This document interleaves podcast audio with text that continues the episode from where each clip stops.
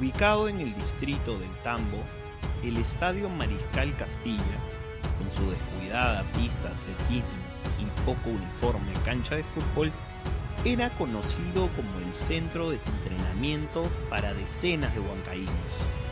Ahí, día tras día, el respetadísimo Pedro Cañizares, cubano de nacimiento pero peruano de corazón, enseñaba a un grupo cada vez más numeroso una de las disciplinas de mayor popularidad en la incontrastable, la marcha atlética.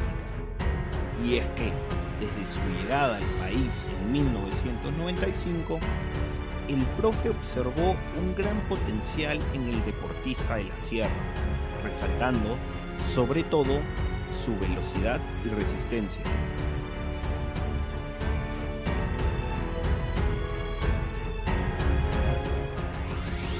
Esas largas y tediosas jornadas, donde realmente comprobó el talento que tanto percibía, terminaban muchas veces en las calles de la ciudad.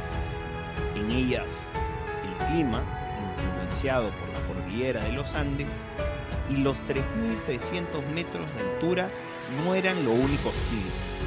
Un grupo de muchachos, en un acto de inmadurez propia de la adolescencia o de desconocimiento puro, se burlaban de los delicados machistas, los menospreciaban.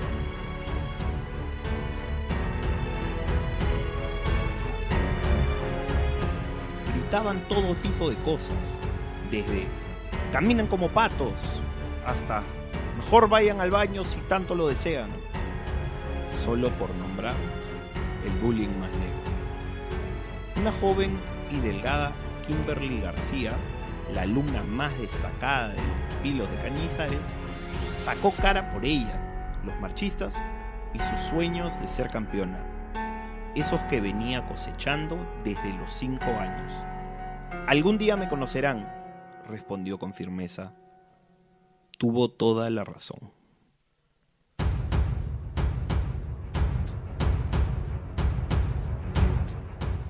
El 19 de agosto del 2016, su nombre ya comenzaba a tomar fuerza.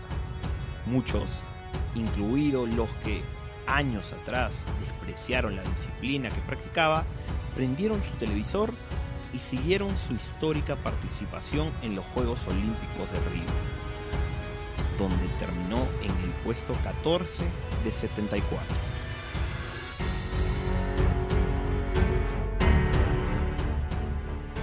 Ellos también sintonizaron ayer todas las señales posibles para ver a Kimberly en medio de una gloriosa jornada para el Perú obtener la preciada plateada en la marcha atlética de 20 kilómetros con un tiempo de 1 hora y 29 minutos solo 57 segundos por debajo de la colombiana Sandra Arenas.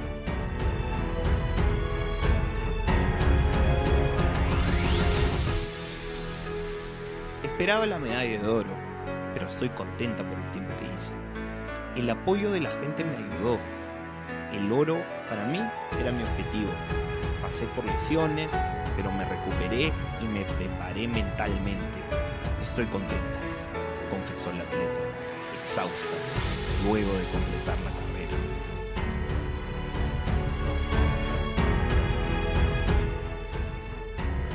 Ya en los Juegos Olímpicos de Tokio 2020, clasificación que consiguió ganando la Copa Panamericana de Marcha en abril de este año, Kimi buscará que las medallas se hagan una costumbre y que el país entero siga coreando su nombre. Que sea así.